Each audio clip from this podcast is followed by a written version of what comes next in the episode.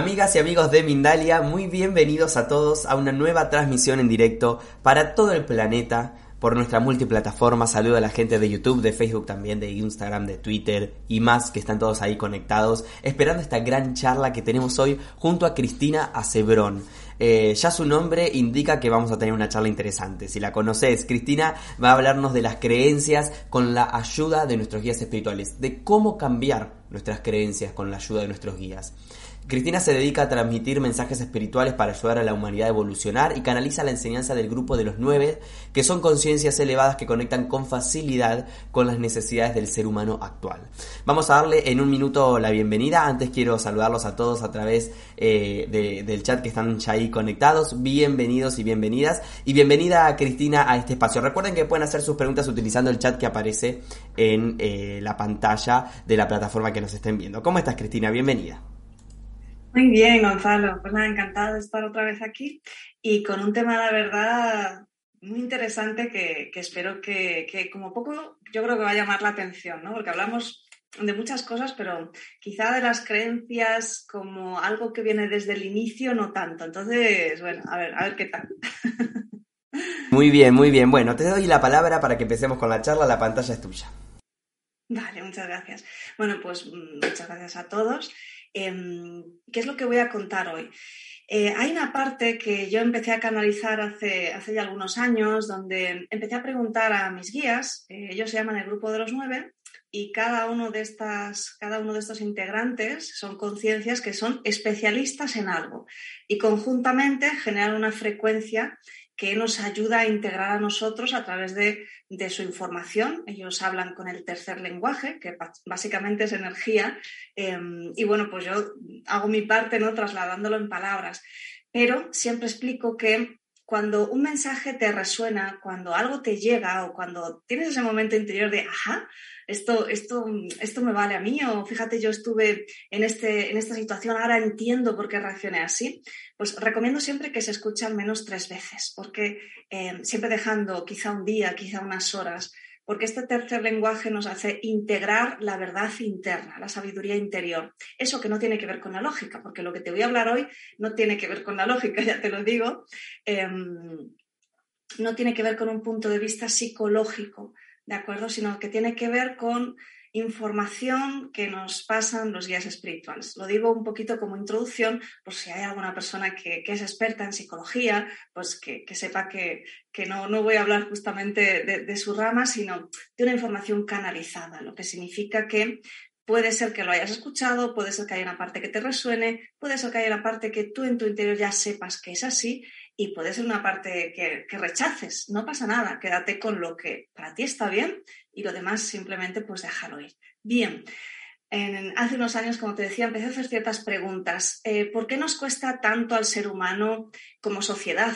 Estas son canalizaciones universales, no eran personales. ¿Por qué al ser humano le cuesta tanto evolucionar en cuanto a una raza? ¿no? Yo hablo con los guías un poco coloquialmente, como para mí son amigos, son hermanos.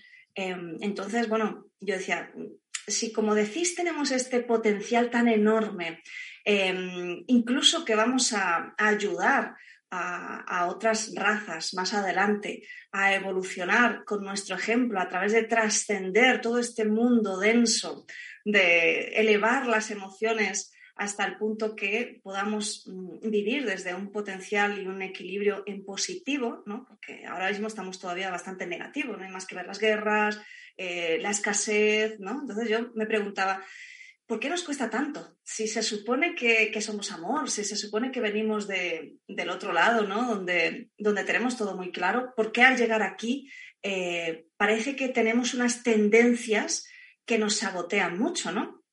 Entonces me explicaron que al inicio de la creación como raza, y antes de, seguir quiero hacer una diferenciación, porque esto es lo que todo el mundo pregunta, una cosa es raza humana como cuerpo físico, donde yo estoy dentro, que es el vehículo que mi alma está usando y que, y que yo llamo Cristina Cebrón. Pero es un cuerpo físico, ¿verdad? Pero mi alma ni es el cuerpo físico, por tanto no es una raza. ¿verdad? Es, bueno, es un ser etérico y, no tiene que ver con la densidad. Entonces, hay que diferenciar estas dos partes, ¿vale? Porque, bueno, lo que te voy a decir quizá te resulte un poco extraño. Cuando se creó como tal esta raza, todo se crea de algún modo. Nosotros, y ahora te explicaré un poquito más el universo material de dónde viene, ¿vale? Pero vamos primero a hablar de, la raza. Se añadieron ciertas creencias, o sea, como te lo digo. Eh, para mí fue bastante chocante al inicio, ¿no? Por eso te lo, te lo comento así, porque esas creencias limitaban. Una de las creencias eh, tenía que ver con que el ser humano necesitase el sentirse acogido, necesitase el sentir que, que estaba encajando con el grupo. Además, cuando se creó, pues lógicamente funcionábamos en tribus. Así que era imprescindible, no, podía haber individualismo, no podía haber, ah, yo hago las cosas a mi manera, porque podía venir un león o, lo que fuera en esa época y te comía. O sea que eh, hasta ahí tenía bastante sentido. Pero claro, fíjate, ahora no somos tribus. Ahora no tenemos que escapar de un mamudo, yo qué sé, qué, animal prehistórico que te pueda atacar, ¿verdad? Sin embargo, seguimos teniendo una tendencia muy, muy, muy interior que hace que, a pesar que tú, por ejemplo, sepas que algo está mal, si estás en un grupo que su tendencia es, pues yo qué sé, hacer travesuras cuando eres un niño, tú vas a hacer esa travesura. Porque aunque hay una parte de ti que te esté gritando por dentro, no lo hagas, no lo hagas, no lo hagas, vas a tener esa tendencia por esa creencia que está instalada en nuestro ADN, tal cual, porque el ADN ha sido lo que ha creado el cuerpo físico que como alma habitamos. Voy a hacer siempre mucho hincapié en eso. Bien, imagínate eso cuando lo llevamos a una persona que pueda tener poder, como un político, ¿no? Y empiece a sentirse presionado por ciertos grupos políticos que piden ciertas cosas, ¿no? Y bueno, ahí empecé a comprender ¿por qué parece que nos cuesta tanto hacer las cosas bien? ¿no? En el sentido de si yo sé lo que está bien, y creo que como yo, todo el mundo sabe lo que está bien, ¿por qué el mundo está tan mal? ¿no? Creo que los guías eh, eh, están aquí no solo para ayudarnos individualmente, sino también están aquí para que tomemos conciencia em, en general, es decir, pues como pueblo, como raza, como lo quieras llamar, porque en realidad no, no venimos a estar separados, venimos justamente de comprender que estamos unidos y, que, bueno, que estamos hechos de amor. O sea, es que no, no hay otra manera. Lo que nosotros podemos llamar Dios, la fuente, el creador principal, es simplemente amor. O sea, no hay una polaridad, es solo amor. Por tanto, si venimos de eso, de alguna manera como alma, no en el cuerpo físico, sí que tenemos ese recuerdo. Por eso esa, metáfora que siempre sale en las películas antiguas, ¿no? Del angelito y del demonio que nos van hablando así al oído y luego después nosotros decidimos, ¿no? Em, por tanto, ahí tenemos una creencia que, que va a estar siempre saboteándote, que es intentar mantenerte dentro de lo que en tu grupo, en este caso social, estaría correcto o aceptable. Yo, por ejemplo, cuando empecé, y esto seguro que te va a resonar si estás escuchando esta charla, cuando empecé a decantarme por, por dejar un trabajo tradicional y empezar, en mi caso, empecé a hacer un trabajo de Reiki, eh, de terapeuta, pues hubo muchísimo choque y enfado con mi familia porque no comprendían eh, por qué hacía eso. Y yo realmente me costó mucho también como salirme de esa línea familiar donde se supone que yo debía hacer X, ¿no? Entonces, bueno, pues ahí tienes muchas de las respuestas de tus tendencias. La primera tendencia más fuerte va a ser esa, justamente a no salirte de lo que los demás aceptan o creen que es bueno. Eh, otra tendencia es a que eh, queramos exigirnos más en cuanto a que sea lo que sea que para ti entiendas como trabajo, porque puede ser cualquier tipo de actividad, aunque no sea un trabajo remunerado, no me refiero a una profesión, sino sea lo que sea para lo que te significa responsabilidad o trabajo, siempre tu tendencia va a ser a, hacer más, a, mostrar más, a demostrar más, ¿vale?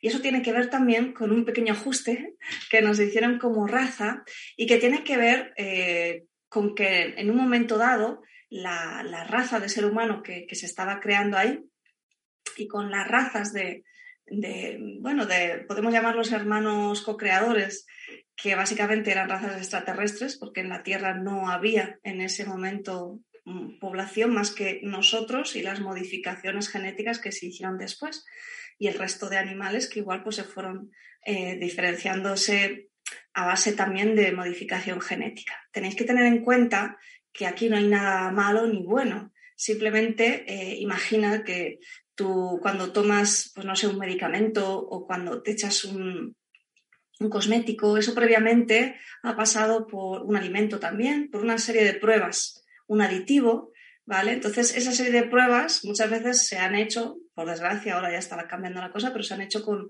con animales vivos, e, etcétera, ¿no? Entonces, pues fíjate lo que en el mundo nosotros vivimos desde el otro lado, desde otros mundos, desde otras razas que no son de la Tierra, también, también se hacía, ¿vale? Entonces, no, no siempre hay que encumbrar, y esto es algo que, mis guías me han, dicho muchas veces, ellos no quieren altares. En otras épocas la cultura humana siempre ha tendido a idolatrar a cualquier entidad que parecía más avanzada. Pero estar más avanzado no siempre es tener la razón de todo, también se equivocan. Esto es lo que, lo que ellos nos explican, también están evolucionando, de hecho, evolucionan desde, desde un plano muy mental aunque, aunque muchos estén conectados, por suerte, también con la rama amorosa, pero no tienen las emociones que nosotros tenemos, ¿vale?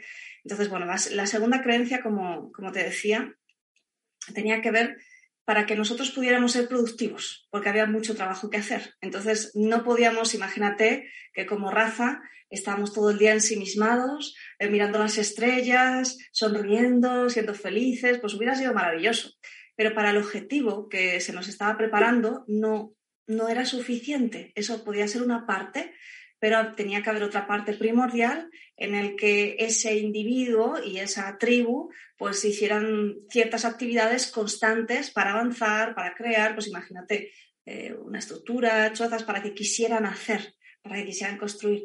Así que también tenemos esa tendencia eh, que, es, que es una creencia instalada, creencia porque Luego te voy a decir un poco cómo se puede modificar. En el sentido de que a veces eh, tú vas a sentirte responsable, obligado, obligada a hacer, aunque no quieras, o incluso te vas a sentir mal cuando no estás haciendo nada, ¿vale? En cualquier caso, em, a lo largo de muchas generaciones, eh, muchas de esas tendencias han ido suavizando, pero no en todos. Hay en, algunos que se potencian más y en otros que se suavizan más. Yo simplemente hablo del origen de algunas de las creencias que más nos están saboteando ahora mismo, porque en realidad ahora no siempre tienen tanto sentido.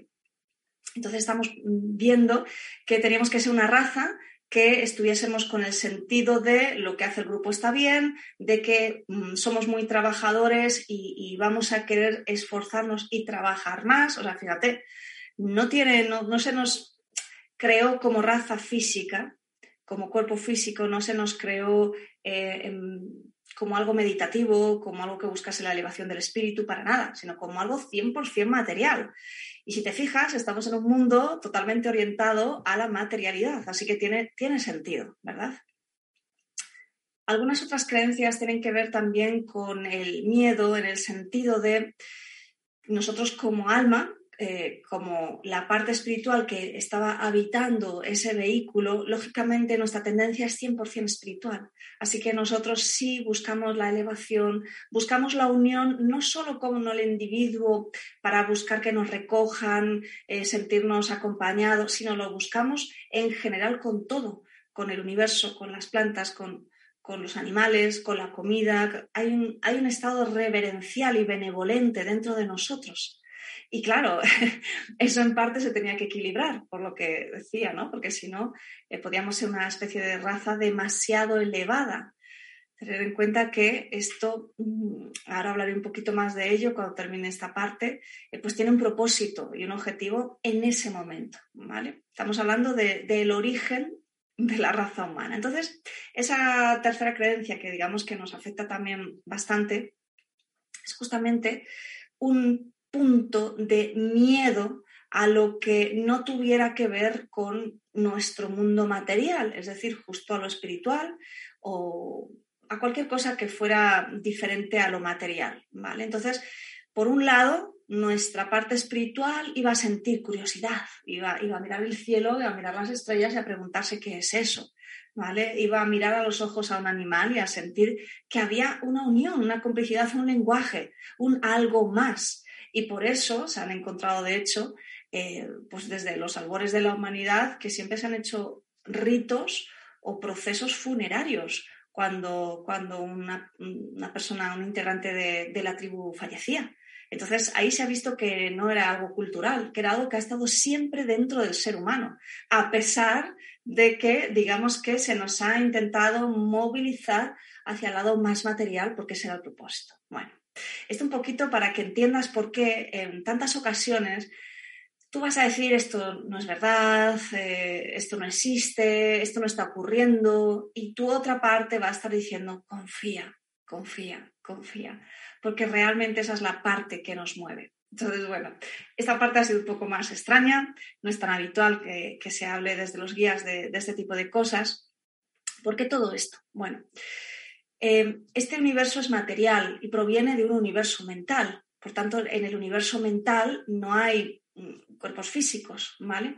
Si tú entiendes el concepto desde la fuente, donde se fueron diseminando pequeñas conciencias las más cercanas a lo que podríamos llamar ese concepto de Dios, de universo del todo, la fuente, el creador principal, pues esas conciencias muy elevadas, muy cercanas al origen, también sintieron la necesidad de crear algo que fuera de su esencia, que fuera similar, pero que fuera algo diferente. Pues así se fueron creando pues, un universo espiritual que creó después un universo mental con todo lo que conlleva un universo un universo, no una galaxia, no un planeta, no un, grupo, una especie, figúrate, ¿vale? Para que nos hagamos una idea de lo grande que es esto. Y del universo mental, los seres del universo mental, ángeles, arcángeles, etcétera, todo lo que son eh, guías espirituales, maestros, em, que son etéricos, que en realidad no tienen cuerpo, ¿vale? Bueno, pues ellos fueron los que en un momento dado eh, sintieron la necesidad de crear un universo físico, material. Y ahí, en un momento dado, pues surgió el, concepto del ser humano. ¿vale? Entonces, bueno, pues ahí se eligió, digamos, este planeta, el de la Tierra, aunque en realidad ha habido razas humanas en otros, en otros planetas en, otras épocas.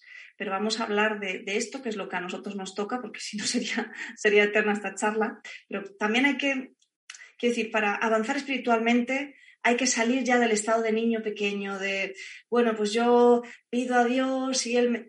A eso me refiero, a salir también de, las creencias religiosas que nos limitan un montón porque nos cuentan una historia súper pequeña, súper cortita y súper limitada y muy, muy, muy controlada otra de las creencias, y esta la, la, más fuerte, es la que, gracias a que sentimos que cuando estamos en la tribu, por así decirlo, en la sociedad, somos aceptados, pues también tenemos una tendencia a dejarnos controlar por, por, por eso, ¿no? Entonces, si en tu tribu, en tu contexto, donde naces, eh, pues una religión es la mayoritaria y además tu familia está en esa religión, pues tú vas a aceptar a pies juntillas, como decimos en España, al 100% vas a aceptar eh, los dogmas de, ese tipo de, religión.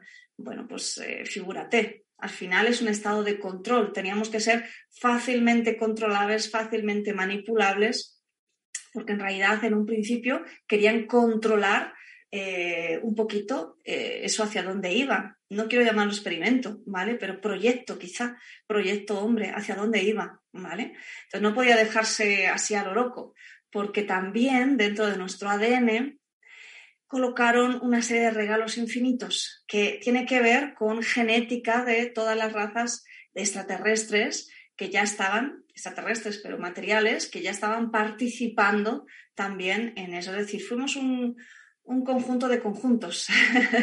Así que nada es casualidad. Y por eso sentimos afinidad, em, pues por ejemplo, con las estrellas, porque tenemos ADN de, muchas razas estelares. Sentimos una necesidad de buscar a lo que podemos entender como Dios, porque sabemos que hay algo más aunque no lo podemos decir. Eh, nos gustan a todos el concepto de ángeles, aunque seguro que no te gusta el concepto que has podido leer en la Biblia, porque muchos parecen ángeles vengadores más que otra cosa. Y eso no va con nosotros. En realidad, con el ser humano natural no va, porque el ser humano busca encajar, busca ser útil, eh, busca participar y colaborar y su parte espiritual busca el amor por excelencia, sí o sí. Así que fíjate. Entonces, bueno, es un poco para poner todo esto en contexto. ahora viene lo bueno, ¿no? ¿Por qué todo esto? Bueno, pues eh, la razón principal, porque hubo muchísimas, como en todo y en un proyecto así de grande, imagínate, pero la razón principal, principal, principal de generar todo esto es que como raza humana evolucionáramos a pesar de todos estos retos, a pesar de, de estas limitaciones, tendiésemos en un momento dado a activar más nuestra parte espiritual, nuestra parte divina, aquella que procede del origen, porque eh, las almas proceden siempre del origen, y, digamos, superásemos esas tendencias materiales, que es lo que nosotros ahora llamamos como ego, que es algo muy limitado, es algo que sigue tendencias, es algo que busca una lógica muy mental, pero no busca la, sabiduría del corazón para actuar, ¿ves? ¿Ves por dónde voy? Trascendiera todo eso y un don que tiene el ser humano y que no tienen otras, otras razas, por así decirlo, son las emociones. ¿Por qué? Porque las emociones tienen un potencial energético brutal. De hecho, es la parte que nos hace co-crear, es decir, lo de la ley de la atracción, que no es más que una de las siete leyes universales. Bien, pero eso es lo que hace que tú observes la materia a través de tu interés sobre algo, sobre una persona, sobre un asunto, sobre lo que tú quieras, y eso empiece a reaccionar a ti, ¿vale? Porque tú estás colocando una emoción de, ay, ay, eso me gustaría, o qué interesante, o uff, no me gusta nada. ¿Ves? Polaridad energética. Y se puede medir. Entonces, el mayor reto principal era que pudiéramos superar todas esas trabas y uniéramos el don de las emociones, pero trascendidas al plano espiritual, porque las emociones son muy fuertes. Pueden ser muy buenas o pueden ser muy malas. Una persona puede despertarse con unas emociones altísimas de amor y tener una idea maravillosa y crear algo precioso para ayudar a la humanidad, o todo lo contrario, ¿no? Estamos viendo tantos y tantos eh, inventos que luego se han llevado al plano de, las guerras, de matar, que, sería lo, último que deberíamos hacer como, como, ser espiritual que somos. somos vida, no somos muerte. ¿vale? Entonces, hay que darse cuenta que ese enorme potencial que saben que tenemos esa capacidad de co-crear, porque también somos co-creadores, porque venimos de co-creadores, de co-creadores, de co-creadores, y nuestra esencia viene directa. Imagínate, y nos ponen todas las mejores características de todas las razas de nuestro ADN, pero lo limitan, lo limitan totalmente, porque tú no puedes darle a un bebé y no le puedes sentar en un Ferrari y decirle, venga, arranca y vámonos, ¿no? Sería imposible. Ese bebé tiene que crecer es el bebé que ha estado creciendo durante muchos, muchos, muchos siglos.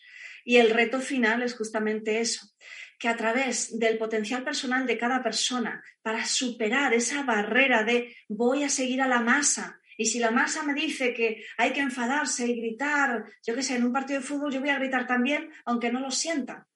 Superar, superar desde el potencial personal de cada uno a través de sus retos personales, que es de lo que he hablado en otras ocasiones, de aquellos, aquellas experiencias que tú te marcas en la sala de la encarnación justo antes de, entrar en este mundo, de encarnarte, y eliges un plan de vida y eliges una serie de, además, otras creencias tuyas personales que también te van a limitar.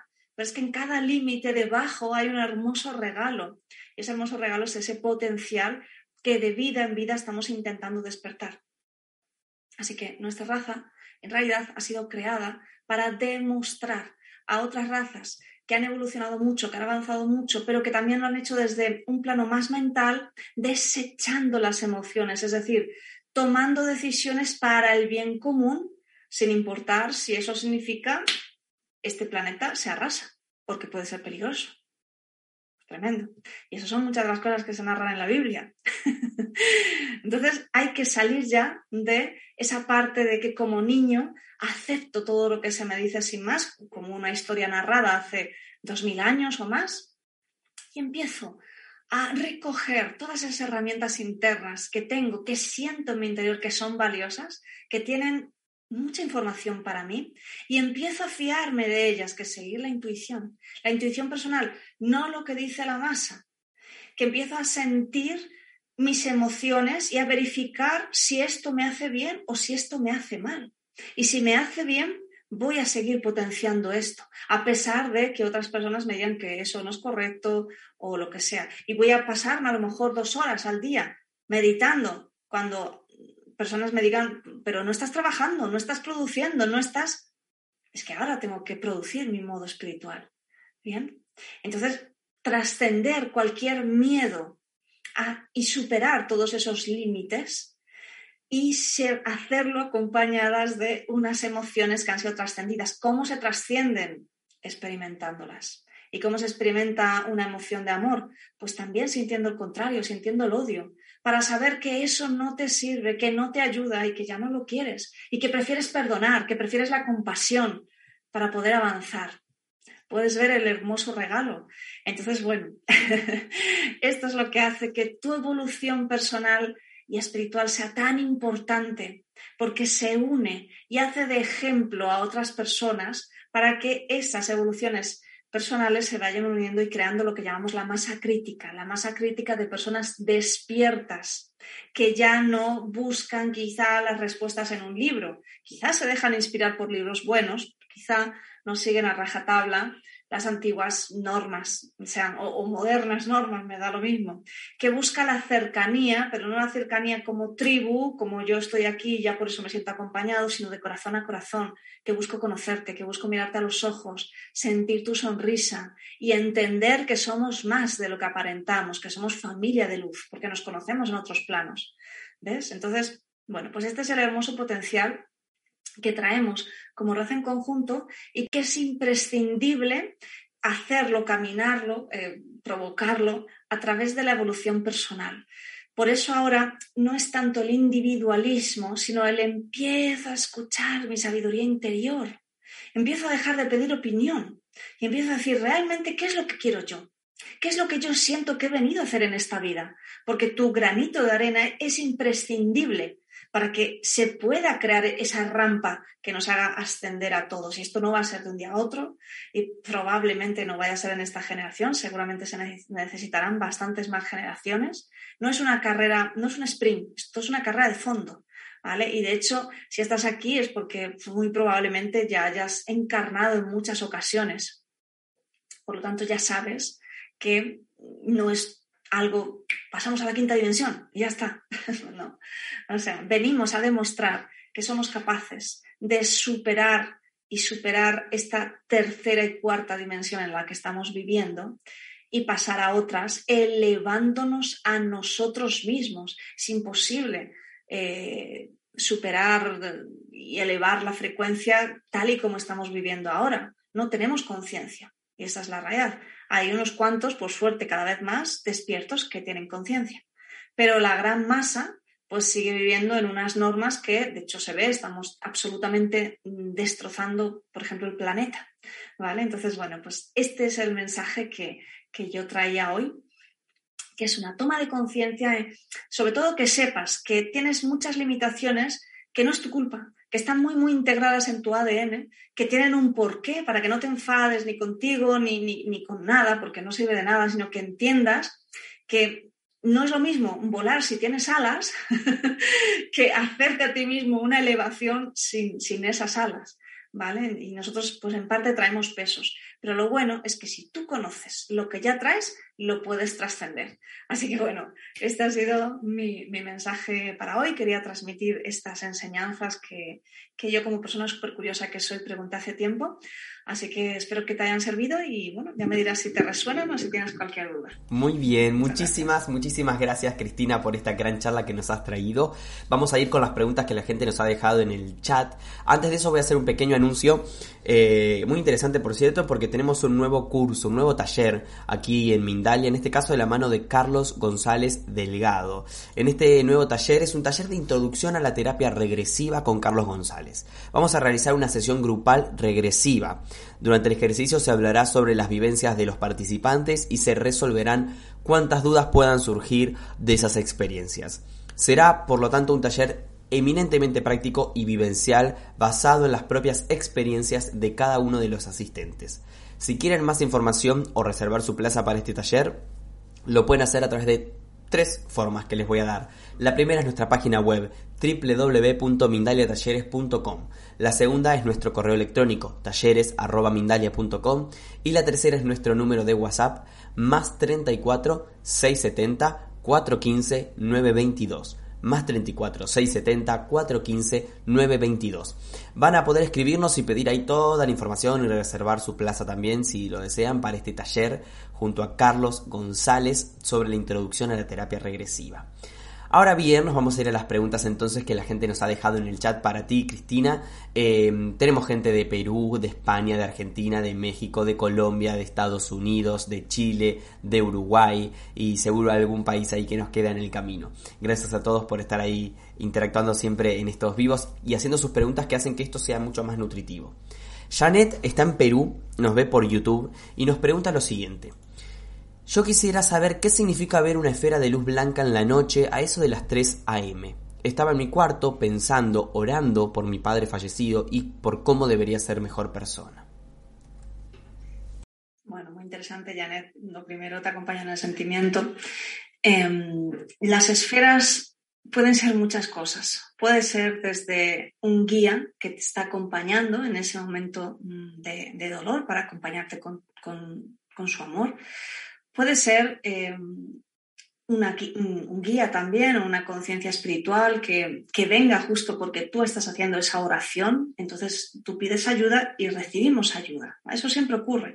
Lo que pasa es que hay veces que una persona puede percibir una presencia, una esfera, una sensación, un olor, ¿verdad?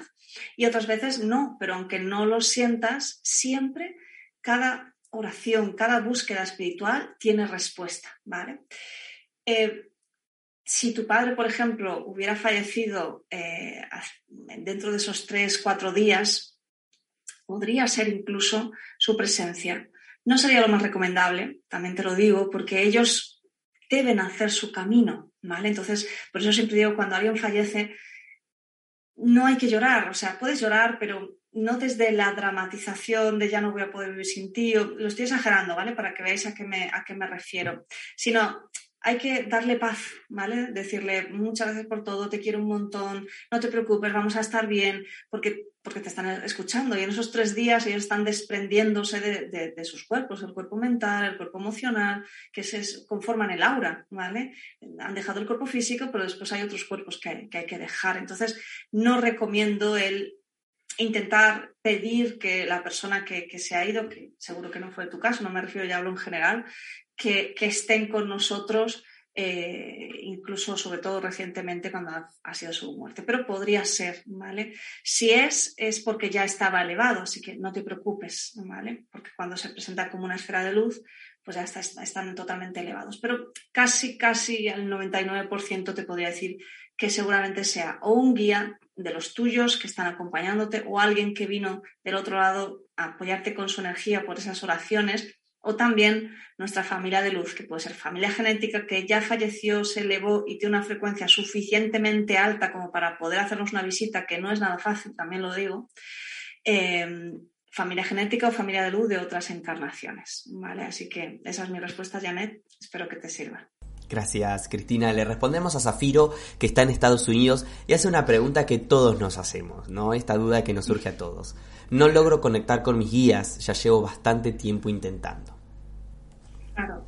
Bueno, Zafiro, pues mira, en Mindalia, el programa de Medita, este viernes justamente hice una meditación muy buena, eh, que, vamos, que la puedes buscar, que, está ahí, y, se trabajó desde la energía de, mis guías, el grupo de los nueve, para abrir un poquito ese canal a todas las personas que, que, se conecten, porque eso es atemporal, ¿vale? Y sobre todo permitirte en ese caso que recibieras el amor de tu guía, porque la, canalización no es fácil. La teoría sí, pero la práctica es muy difícil. Por eso siempre recomiendo que intentéis hacerlo de mano de alguien que ya canalice, que te pueda ayudar para indicarte dónde estás metiendo tu mente, dónde no, qué ejercicios tienes que, hacer o hacerlos en conjunto, que es lo suyo, ¿vale? La clave para la canalización siempre es primero meditación, porque no puedes escuchar un mensaje de un guía, que no lo vas a escuchar físicamente, sino telepáticamente, por así decirlo, si hay ruido en tu mente o mensajes propios en tu mente. Por tanto, la primera parte es la meditación. Todo lo que puedas, que sería la segunda parte, para elevar tu vibración, eh, yo recomiendo la autosanación por energía, el tipo que, tú, que, a ti te guste, la terapia que a ti te guste, ¿vale? Pero que trabajes con energía de sanación, porque necesitas mucho elevar tu vibración para poder conectar con un guía. Los guías se acercan a nosotros cuando lo pedimos, pero si nuestra energía es muy bajita, somos antenas, entonces recibimos y emitimos. Así que lo más probable es que conectes con otras entidades más bajas, ¿vale? Por eso hay que trabajar mucho la autosanación y, y la meditación. Y básicamente es llevar siempre la atención al corazón y pasar por ese filtro. Eh, un guía nunca te va a obligar a nada, nunca te va a decir qué tienes que hacer, eso tampoco, porque los guías lo que quieren es que nos empoderemos. Así que lo que quieren es que crezcamos, ¿de acuerdo? Y crecer significa yo decido qué hago, pero lo decido entendiendo por qué lo hago, porque es bueno para mí. ¿Ves? No, haz esto porque no, esto no sería un guía. Lo digo porque muchas veces se confunden y lo que estás haciendo es conectar con otro tipo de presencias que no son para nada adecuadas ni, agradables. Un guía siempre te va a hablar con respeto, te va a hablar con amor, eh, no te va a dar todo mascado, sino te va a inspirar para que tú busques, como te decía, tus propias respuestas, tu propio cambio, ¿vale? Y siempre estamos acompañados, así que no te preocupes, que aunque tú no llegues a hacer ese contacto, ellos ya están ahí. Entonces, te recomiendo simplemente que medites para abrirte a la energía de tu guía, a conocerle y haz alguna pequeña pregunta mentalmente y ábrete lo primero que te llegue y poquito a poco vas escribiendo en una libretita y luego revisas eh, si hay parte de tu mente, como digo, ahí es recomendable que tengas otra persona, ¿vale? Y cualquier cosa que sea negativa, de crítica, de exigencia, eso es del ego, así que ya lo puedes tachar inmediatamente. Luego un guía siempre te da una información nueva o una información que ya conoces pero con un punto de vista totalmente diferente. Así que ahí puedes ver muy claramente cuando es simplemente tu mente, ¿vale? Eh, o cuando es un guía, porque ¿ves? Pues nos da una información que probablemente nos remueva, ¿vale? Siempre digo, si te resuena en tu corazón, hay una resonancia, una vibración, ahí está el tercer lenguaje. Si simplemente está en la mente, la resonancia, pues entonces si no te ha dicho nada nuevo, no es una canalización. ¿Vale? Muy espero, bien. Que, espero que te sirva, Zafiro. Muy bien, muy bien. Vamos a continuar. Desde Colombia, en este caso, Ana Villamizar habla del ego. Justo lo nombraste. ¿Los guías y los ángeles tienen ego? Nos pregunta. ¿Se pueden molestar porque nosotros no veamos o entendamos sus señales? Buena pregunta. No tienen ego como nosotros porque no tienen un cuerpo material. Eso por de pronto. No se van a molestar eh, por, por nada de eso porque saben que ellos tienen una vibración mucho más alta que la nuestra y por tanto, aparentemente, quiero decir, lo normal es que no, nos demos cuenta. Los guías tienen una paciencia infinita, ¿vale? Los ángeles, arcángeles, guías. Eh, no, no, tienen un marco temporal, porque el tiempo solo está en la tercera dimensión, así que no, no pueden ser impacientes porque no hay tiempo. No se molestan porque no hagamos lo, que se supone que venimos a hacer como potencial personal y como evolución espiritual, pero sí intentan inspirarnos, removernos, que recordemos, ¿vale? A lo que hemos venido aquí, que despertemos ese lado espiritual. Entonces, eso también lo, lo vas a sentir desde tu yo superior, porque no son solo los ángeles, arcángeles, guías o cualquier tipo de conciencia espiritual, maestro ascendido que te quiera ayudar. En realidad, tú te estás ayudando a ti mismo siempre tu yo superior siempre, siempre, siempre está ahí y te está diciendo despierta. Así que a veces puede ser que eh, podamos sentir, porque el yo superior no es que hable tanto con palabras, sino más con un sentimiento interior, porque es que eres tú. Pero no te puede hablar con palabras porque no es tu mente ni está en tu mente, está en otro plano, en otra dimensión. Así que, bueno, respecto a tu pregunta, Ana, no te preocupes que no se van a molestar en absoluto y que simplemente están ahí intentando apoyar el desarrollo y la evolución del ser humano que está haciendo el esfuerzo de hacer ese camino hacia allá, ¿no? Ellos hacen un poquito hacia abajo y nosotros un poquito hacia arriba y ahí intentamos encontrarnos. Muchas gracias. Gracias, Cristina. Continuamos con Giseli desde Estados Unidos. Dice, ¿yo le puedo pedir ayuda a algún ángel en específico? ¿Cómo? Dice, para mi hijo, que tiene 17 años. Como que hay dos preguntas acá. Mira, es que lo de pedir ayuda también yo creo que se malentiende nadie te puede dar algo y nadie te puede quitar nada, solo tú. Por tanto, eh, la primera pregunta, tú puedes pedir todo lo que tú quieras, pero hasta el momento en el que tú no te sientas merecedora de, no te lo vas a dar.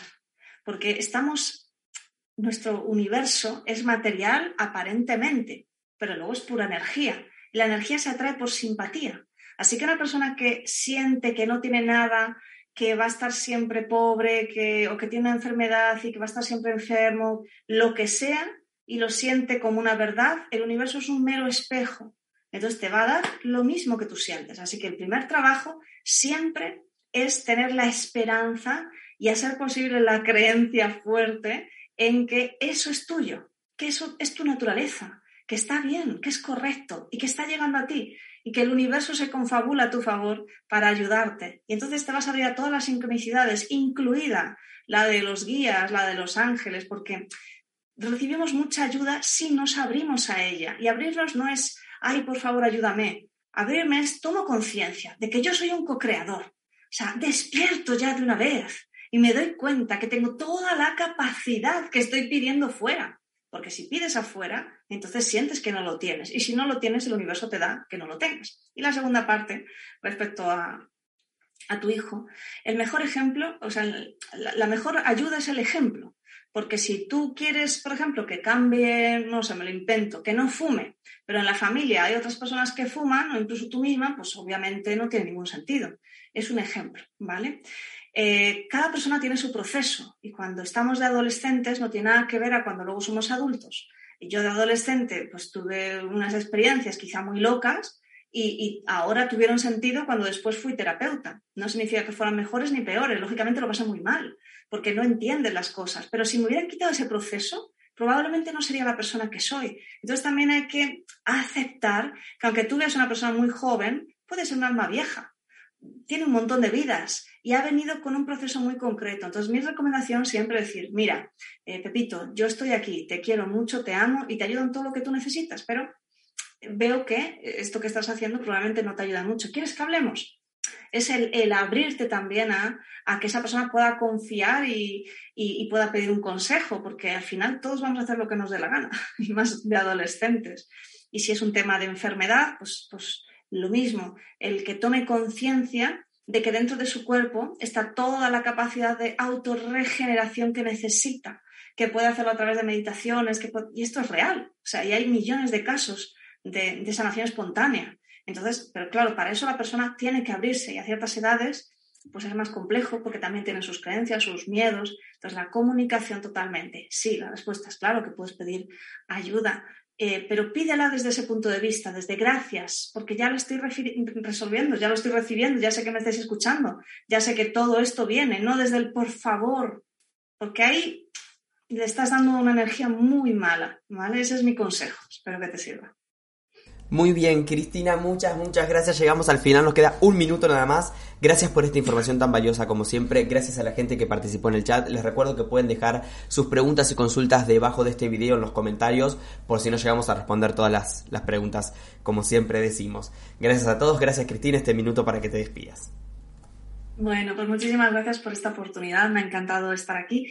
Tenía ganas de tocar este, este tema porque al final es muy importante. Si tú tienes, por ejemplo, la creencia de que puedes, entonces vas a poder, sea lo que sea. Entonces, eso es lo que yo quería hoy, inspirar a todos los que nos están viendo y todos los que nos verán. Cualquier cosa que tú quieres hacer, puedes hacerlo y debes hacerlo, porque si quieres es que forma parte probablemente de ese plan de vida. Así que céntrate más en que eres un co-creador. Recuerda que si tienes miedo es normal porque tienes esas creencias que te limitan y empieza a trabajar para trascenderlas. Así que nada, muchísimas gracias, un besito muy grande. Muchas gracias, Cristina. Nos vemos en la próxima. Entonces, gracias amigos, como siempre. Recuerden que Mindali es una organización sin ánimos de lucro y con, con, una pequeña acción pueden colaborar. Un me gusta, un comentario de energía positiva, compartiendo este video, eh, haciendo una donación a través del chat o a través de nuestros de nuestros enlaces de nuestra página web. Gracias a todos y hasta la próxima conexión de Mindalia en directo.